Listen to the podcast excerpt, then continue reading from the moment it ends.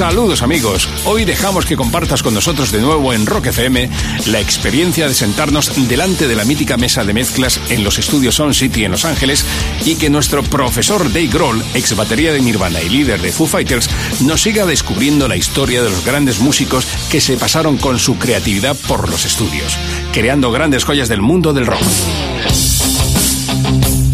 Los próximos minutos, Dave nos hablará de Ronnie James Dio, que en 1982, y una vez se separara de los Black Sabbath, creara el grupo Dio.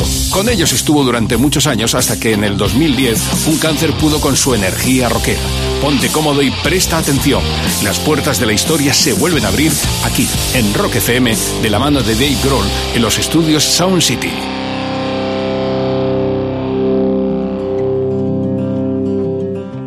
Since the beginning of the history of recorded music, the most iconic recording studios have been revered like churches.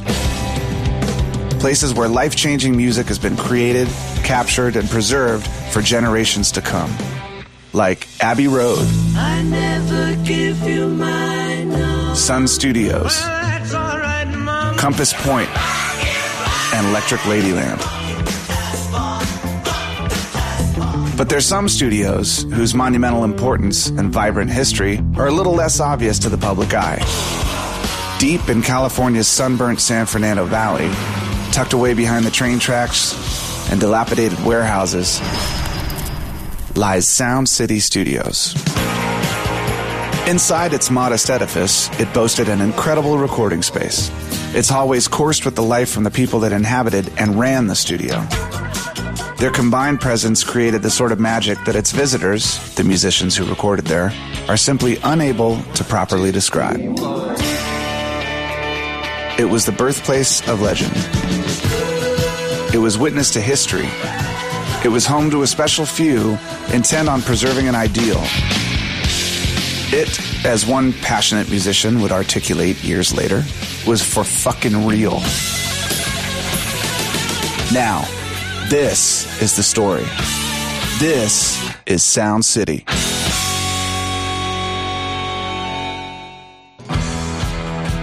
Hey kids, is Dave Grohl here, back with another installment of Sound City, exploring some of the great music recorded at Sound City Studios outside Los Angeles. Today, we're going to focus on 1983 to 1985.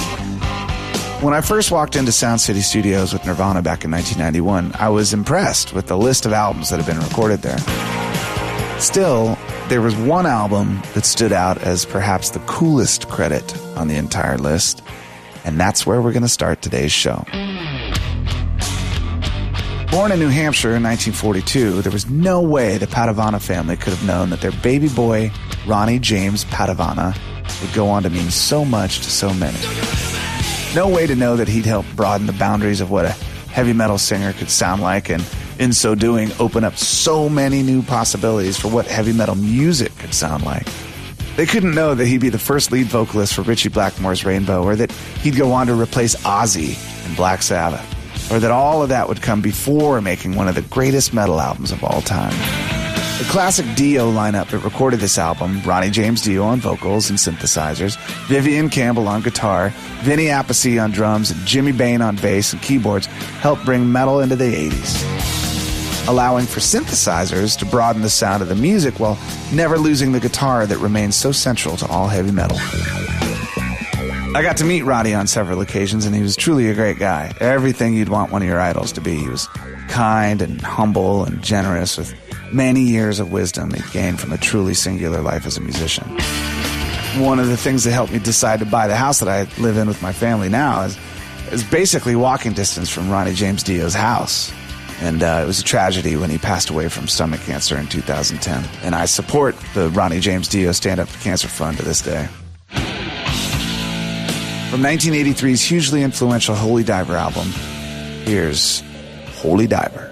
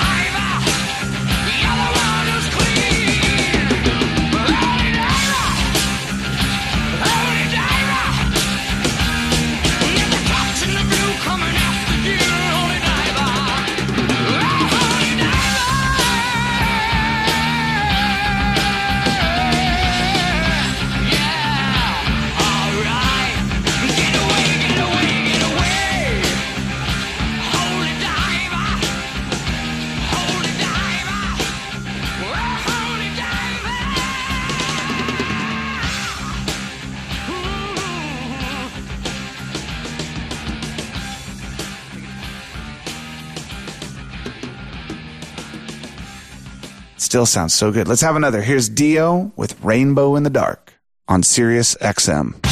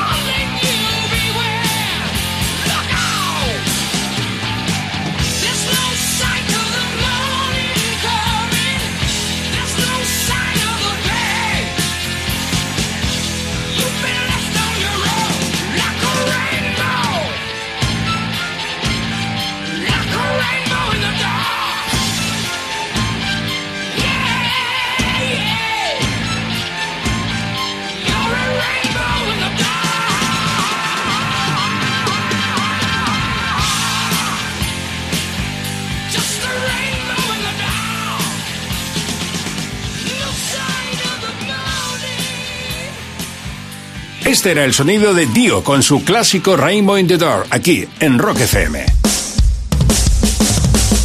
También esta semana volveremos a escuchar en Sound City Studios la música de Rick Springfield con el tema Human Touch. El artista tuvo una época que fue más reconocido por su papel de doctor en la serie General Hospital que por su música. Después, Dave Grohl seguirá con la historia de Saxon, banda británica fundada por el guitarrista Graham Oliver en 1976. Tuvieron una época muy dorada, incluso haciéndole sombra a mediados de los 80 a los grandes como Iron Maiden o Deep Leppard. Nunca llegaron a funcionar en Estados Unidos. Esta es la apasionante historia de los estudios Sound City en California, el lugar ideal para hacer historia cuando grababas un disco y te lo cuenta todo en exclusiva en Rock FM nuestro amigo Dave Grohl, el líder de Foo Fighters. Hey everybody, this is Dave Grohl and you're listening to Sound City on Sirius XM.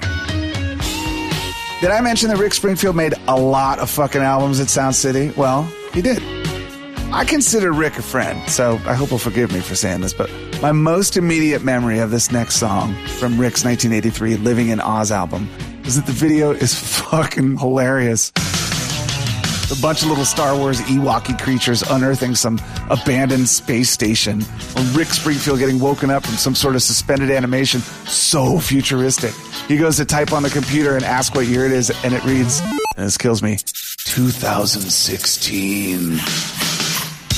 I guess I've done a few things in videos for which I'll get shit somewhere down the line, so I probably shouldn't talk, but good lord, there are times that the 80s seem like one big cringe moment after another. Here's Rick Springfield with Human Touch.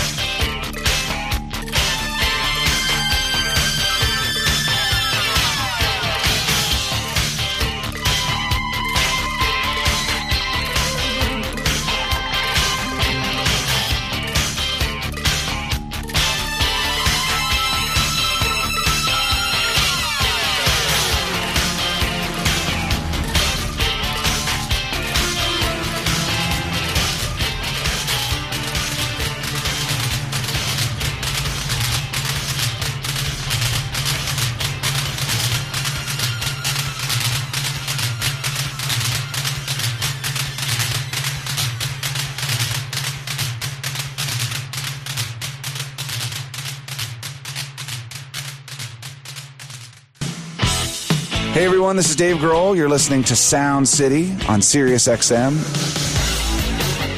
Rick Springfield's Hard to Hold wasn't an enormously huge movie, but I've probably seen it a dozen times over the years. Here's a cool but little remembered fact Rick played a musician named James Roberts in the film. And James had an ex girlfriend named Nikki Nides, who was played by model and sometimes actress Patti Hansen, better known in some circles as Mrs. Keith Richards. Here's Love Somebody from the 1984 soundtrack to Hard to Hold.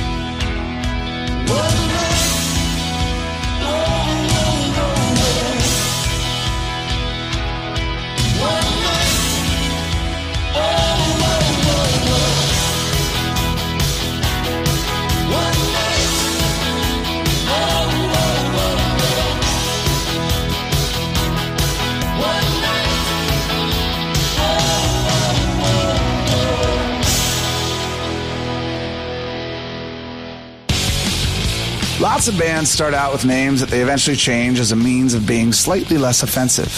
One of Nirvana's earlier names was Fecal Matter. Our next band spent three years as Son of a Bitch before renaming themselves Saxon. One of the bigger English metal bands of the early 80s, Crusader was Saxon's sixth album and their first for EMI Records.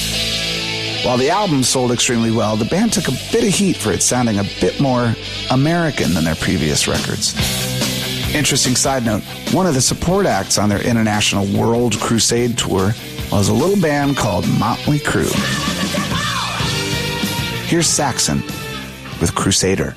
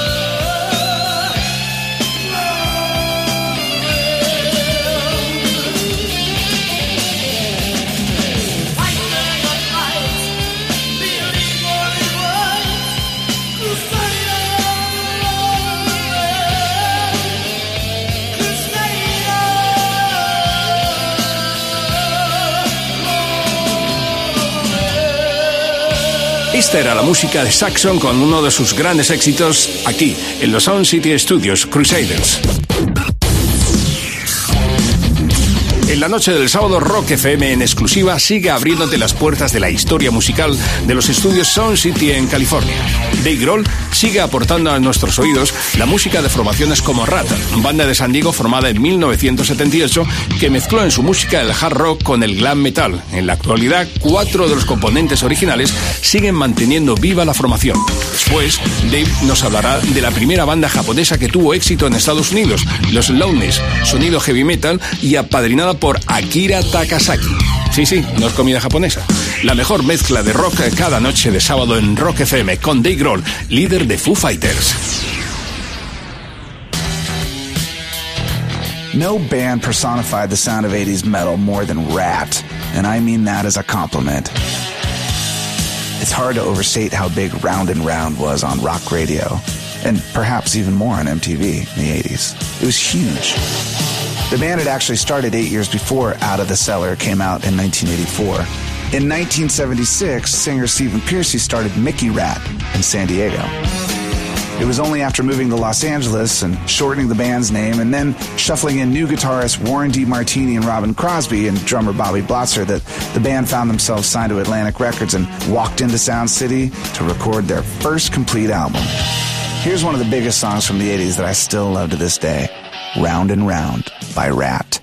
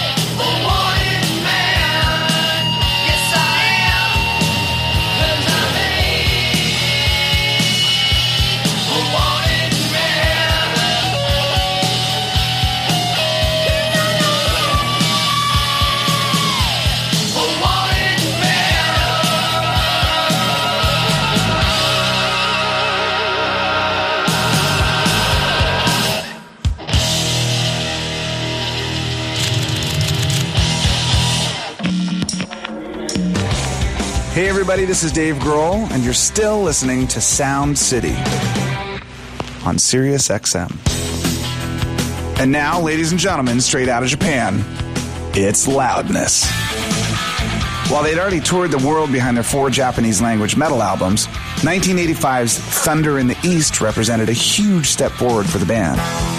First, it was recorded for a major international record label. It was their first all English album. It was their first with producer Max Norman, who'd previously produced The Tubes and Y&T. And it was their first album with an official American release.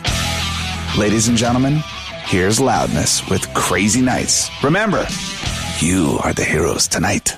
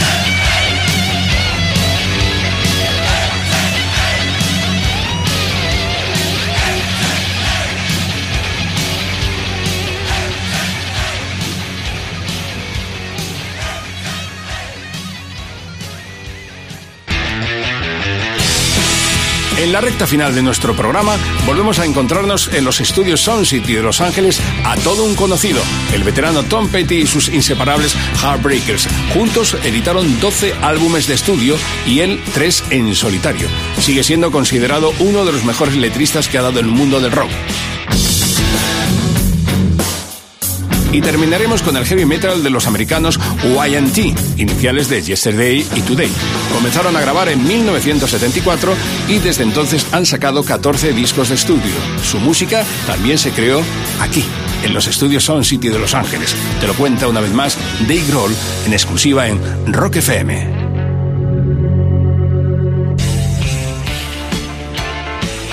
Hey everyone, this is Dave Grohl. You're listening to Sound City on Sirius XM. And it's time to catch up with Tom Petty and the Heartbreakers, circa 1985. I've read over the years that the recording of 1985's Southern accents didn't really represent a high watermark for the personal relationships between Tom Petty and the Heartbreakers, which is always a bummer given how much I really love the record. Dave Stewart from the Eurythmics was clearly a huge force behind the modern sound of songs like Don't Come Around Here No More and It Ain't Nothing to Me and Make It Better. But then you have the best of everything with all these gorgeous horn swells as produced by Robbie Robertson from the band, who had the great idea to get Richard Manuel from the band to come sing the most perfect harmony on the track. So the album's sort of all over the place, but all those places sound pretty good to me.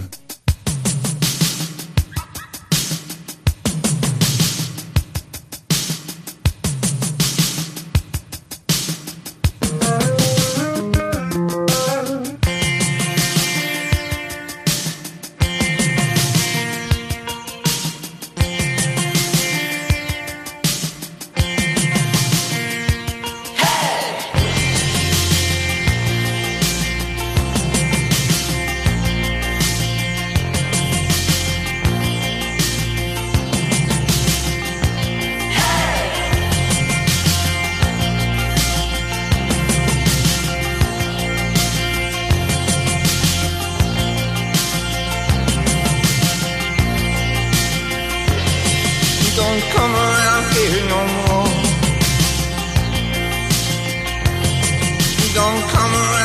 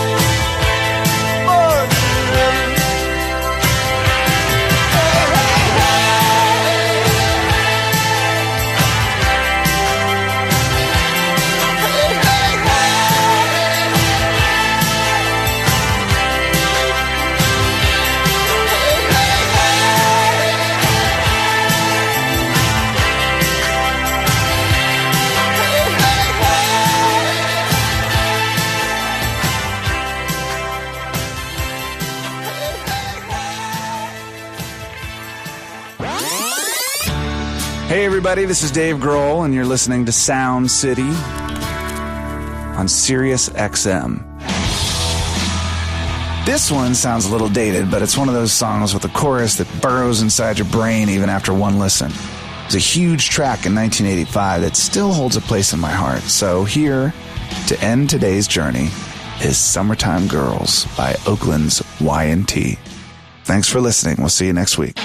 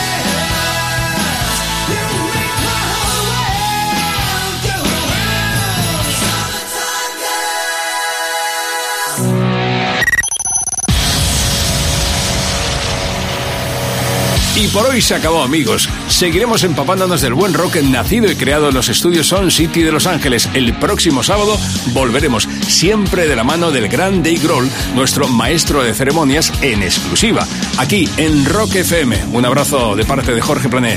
Buenas noches.